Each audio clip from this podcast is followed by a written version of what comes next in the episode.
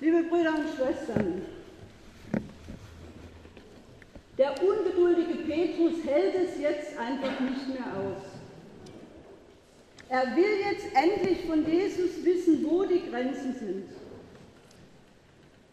Petrus trat auf Jesus zu und fragte, Herr, wie oft muss ich denn meinem Bruder, der sich an mir sündigt, vergeben? Siebenmal? Mit siebenmal meint Petrus wohl schon ein total hohes Maß der menschlichen Vergebung. Mehr geht eigentlich nicht. Oder können Sie sich erinnern, letzte Woche siebenmal vergeben zu haben? Ich nicht. Vielleicht mal so ein halbes Mal im Kopf. Das wäre ja jeden Tag einmal. Menschlich gesehen sind siebenmal Verzeihen wahnsinnig großzügig, finde ich. Die Antwort, die Jesus dem Petrus gibt, geht aber noch weiter ins absolut Maßlose. Nicht siebenmal, sondern 70 Mal siebenmal. Also das ist Wahnsinn. Im wahrsten Sinne des Wortes maßlos. Wie ist das zu verstehen? Ihr ahnt, es geht hier nicht um Zahlen. Es geht auch nicht um die endlose Aufzählung von Vergebungsgästen. Vielmehr geht es um ein mögliches Verhalten, das aber gleichzeitig menschliches Verhalten eigentlich übersteigt. Jesus spricht von einer anderen Vergebung einer Vergebung, die keine Grenzen kennt, nicht auf Erden und erst recht nicht im Himmel. Und Jesus antwortet auf die Ungeduld des Petrus, wie er das sehr oft tut, wie wir das aus der Schrift kennen, mit einem Gleichnis. Es geht um einen König, habt ihr gehört, der Erbarmen hat mit einem seiner Knechte, weil er seine Schulden nicht zurückzahlen kann. Er ließ ihn frei und seine Schuld verließ er, vergib er ihm auch. Derselbe Knecht trifft seinen Mitknecht, der ihm ebenfalls Geld schuldet, und packt ihn, würgt ihn und spricht, bezahle mir, was du schuldig bist. Auch der Kollege Mitknecht bittet um Geduld. Er kann das Geld nicht zurückzahlen. Der Schalksknecht aber will nicht, hat kein Erbarmen, wirft ihn ins Gefängnis, bis er alles bezahlt hat. Das bleibt den anderen Mitknechten natürlich nicht verborgen und sie sind betrübt und berichten den König davon. Der König wird zornig, überantwortet ihm den Peiniger, bis er alles bezahlt hat, was er schuldig war. Der König verlangt von seinem Knecht, dass er ebenso handelt, wie er, der König selbst, an ihm gehandelt hat. So logisch. Übersetzt, Gott verlangt von uns, dass wir so handeln, wie er an uns gehandelt hat und immer noch handelt. Wenn wir so handeln könnten wie der König, dann würde ja die große Vergebung immer weitergehen. Aber wir müssten sie vorher auch empfangen haben. Die Vergebung ohne Grenzen, 70 mal, 7 mal. Das ist es, was Jesus dem Petrus eigentlich sagen will. Rechne doch nicht auf. Das ist doch nicht der Weg. Wenn ich ehrlich in mein Leben schaue, dann fällt mir das zumindest, und ich glaube nicht nur mir, wahnsinnig schwer. Eben genau dieses nicht aufzurechnen. Jeder und jede weiß doch, wie normal das ist, über andere herzuziehen, anderen die Schuld zu geben, sich selbst einmal als Opfer und dann auch mal als Sieger zu fühlen. Also ich finde, die Jesusforderung nach überhaupt nicht mehr aufzurechnen, übersteigt eigentlich die menschliche Normalität. Überall, wo Menschen zusammenleben und arbeiten, in unseren Familien, am Arbeitsplatz oder auch in der Welt der Politik, auch in unserer Gemeinde, die vorbehaltlose Vergebung gelingt nicht. Es scheint auch keine natürliche Begabung des Menschen zu sein. Und daran leiden wir. Ich auf jeden Fall. Und können doch nicht aus unserer Haut. Oder doch? Oder zeitweise in göttlichen Augenblicken, dann, wenn die Gottesluft weht dann, wenn das Reich Gottes in der Luft liegt? Liebe Brüder und Schwestern, ist Vergebung eigentlich überhaupt ein Ziel menschlichen Handelns in der Welt? Oder ist es nicht viel erfolgreicher, hart zu bleiben, seinen eigenen Standpunkt zu verteidigen, wir leben tagtäglich mit Konflikten und Streit, im überschaubaren Leben zu Hause und in größeren Zusammenhängen in Gesellschaft und Politik. Im Wahlkampf geht es doch am wenigsten um Vergebung. Da geht es doch um harte Auseinandersetzungen, um Durchsetzung der eigenen Position. Vielleicht, wenn es gut geht, noch um Kompromissfähigkeit. Ich sehe, dass die meisten Leute damit beschäftigt sind, aus der eigenen Welt heraus das menschliche Verhalten anderer zu beurteilen und manchmal auch zu verurteilen. Die Fehler der anderen sehen wir einfach leichter als die eigenen. Und wir verwenden viel Zeit dafür, uns mit anderen zu vergleichen. Die Gesellschaft bestraft die Übertretung von Recht und Gesetz. Sie bestraft Vergehen und Verbrechen. Ein Opfer erhält vielleicht Ausgleichszahlungen. Für das allgemeine Gerechtigkeitsgefühl ist es wichtig, dass die Täter verurteilt werden.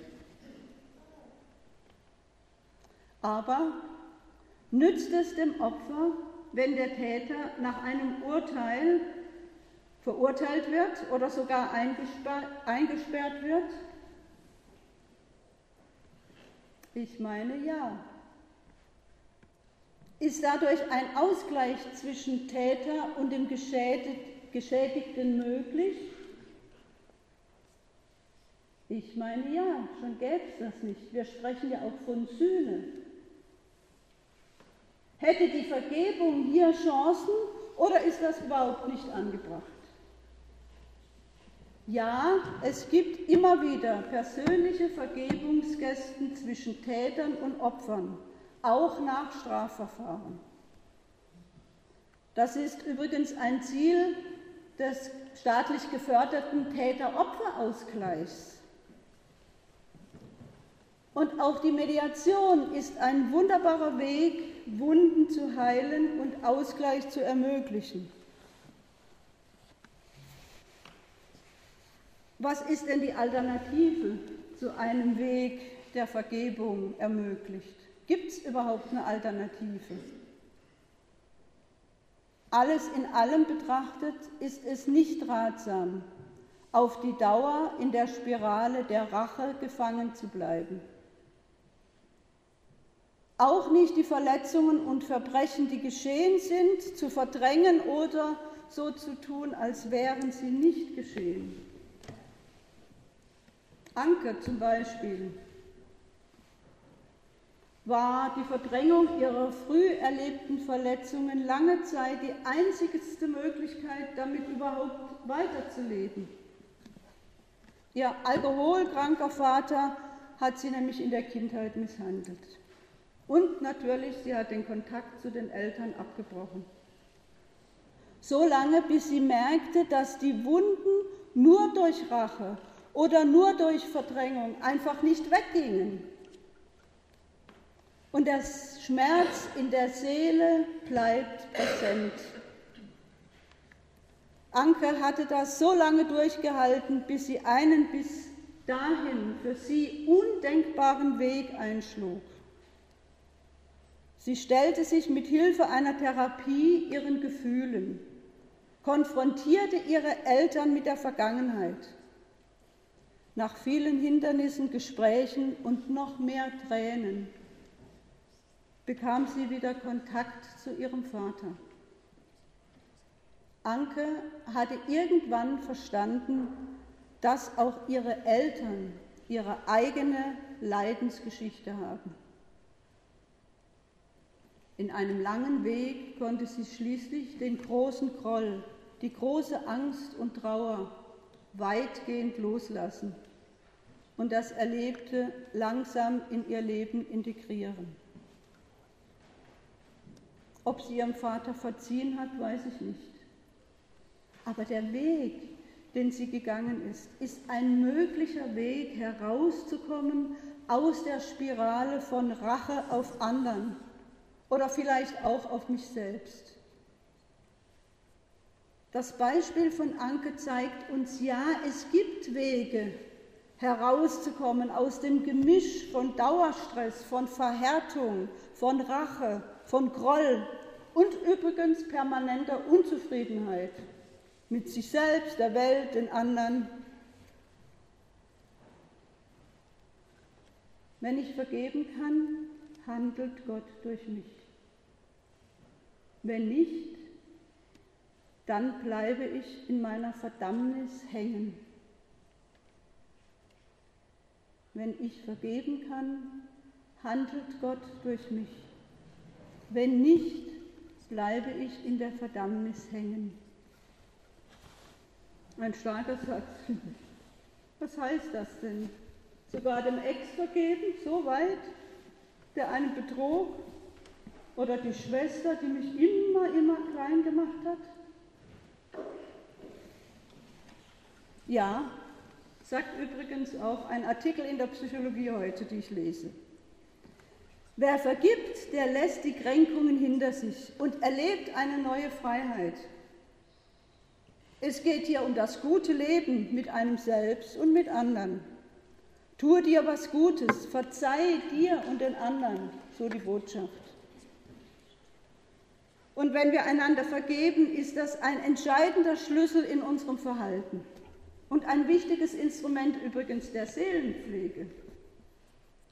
Wenn die Kräfte der Seele ausgeglichen sind, dann geht es dem Menschen gut.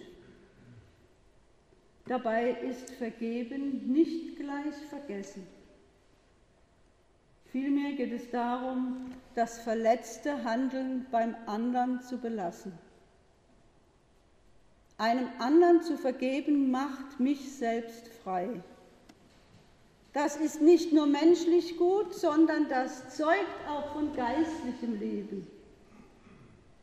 Auch wenn es jede Menge Hürden gilt zu überwinden, ist es ein Ziel, meine ich, geistlichen Lebens, von meinen Verletzungen frei, frei, immer freier zu werden.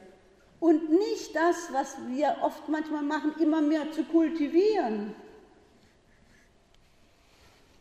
Ich bin überzeugt, wenn Vergebung möglich wird, dann nicht nur aus mir selbst heraus, weil ich so cool bin und das kann, sondern weil Gott in mir handelt. Deswegen muss es eigentlich darum gehen, dass Gott in meinem Leben immer mehr Raum bekommt, damit Vergebung überhaupt möglich ist. Es gibt da kleinere und größere Fälle von Vergebungsmöglichkeiten im Leben für die mehr alltäglichen Zwistigkeiten mit den Lieben zu Hause. Dort ist es, passiert ja am meisten. Oder auf der Arbeit. Habe ich quasi präventiv mir selbst Vergebungsmöglichkeiten zurechtgelegt. Und zwar vorher. Denn wenn ich selbst verärgert und beleidigt bin, das, könnt, das kennt ihr alle, weil ich oder weil Mann ungerecht behandelt wird, dann kommt der Groll hoch. Und ich finde mich wieder in irgendeiner inneren Auseinandersetzung. Ich brauche dann auch Raum für mich, hau die Tür zu. Was dann hilft, nach einiger Zeit ist der Satz, hängt er bei mir am Schreibtisch, raus aus der Konfliktohnmacht, rein in die eigene Gestaltungsmacht. Und wenn der erste Ärger dann so ein bisschen verraucht ist, stelle ich mich folgenden Fragen. Was schuldet mir der andere denn noch? Und was genau schmerzt mich eigentlich so? Was müsste ich vom anderen noch bekommen, um wirklich loslassen zu können? Und welche Möglichkeiten habe ich, auf andere zuzugehen. Nach einiger Zeit bin ich meistens wieder auf dem Weg von der Abwendung, die sich hindreht, wieder in die Zuwendung. Und es braucht dann schon noch Mut, jemand anders anzusprechen, vielleicht um Vergebung zu bitten und danach ein kleines Fest zu feiern. Zum Schluss eine der extremen Fragen, die bei jeder Unterhaltung in dem Zusammenhang mit Vergebung aufkommt. Die Frage ist, kann man Mördern, Vergewaltigern, Schwerverbrechern eigentlich vergeben? Es wird da keine allgemeine Antwort geben. Aber ich will euch zu dieser extremen Frage ein extremes, aber ein wahres Beispiel geben. Wer das schafft, dem Mörder zu vergeben, hat nicht nur selbst einen langen Weg hinter sich, sondern bekommt auch noch den Widerstand von anderen zu spüren. Das erlebte Eva Moses Chor, die heute 92-jährige überlebte die grausamen Giftversuche des NS-Arztes Josef Mengele im KZ in Auschwitz.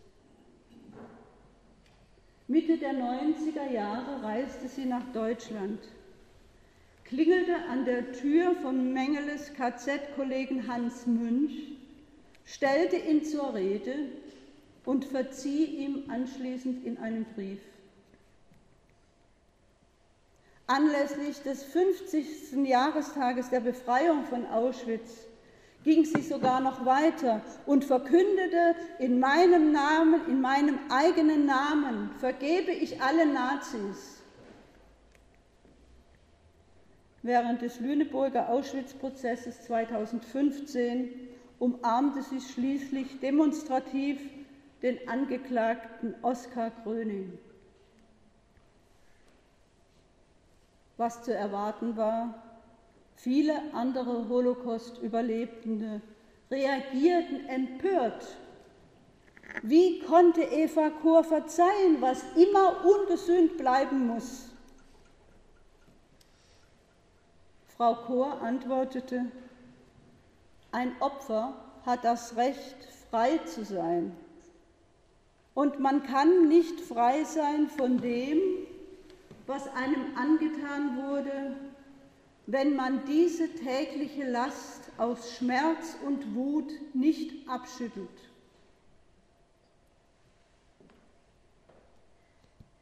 Ich finde, das ist göttlich. Da weht die Gottesluft. Da liegt das Reich Gottes in der Luft. Und wenn uns, wie von Frau Chor vorgelebt, Vergebung so frei macht, dann ist es auch doch wert, 70 mal 7 mal vollzogen zu werden. Wir werden, wenn wir vergeben, nichts verlieren, sondern dazu beitragen, das Reich Gottes zu entfalten. Vergebung ist eine Gabe Gottes, die unseren Glauben und unser menschliches Wachsen göttlicher werden lässt. Amen. Und der Friede Gottes, der größer ist als alle unsere Vernunft, sei mit uns allen.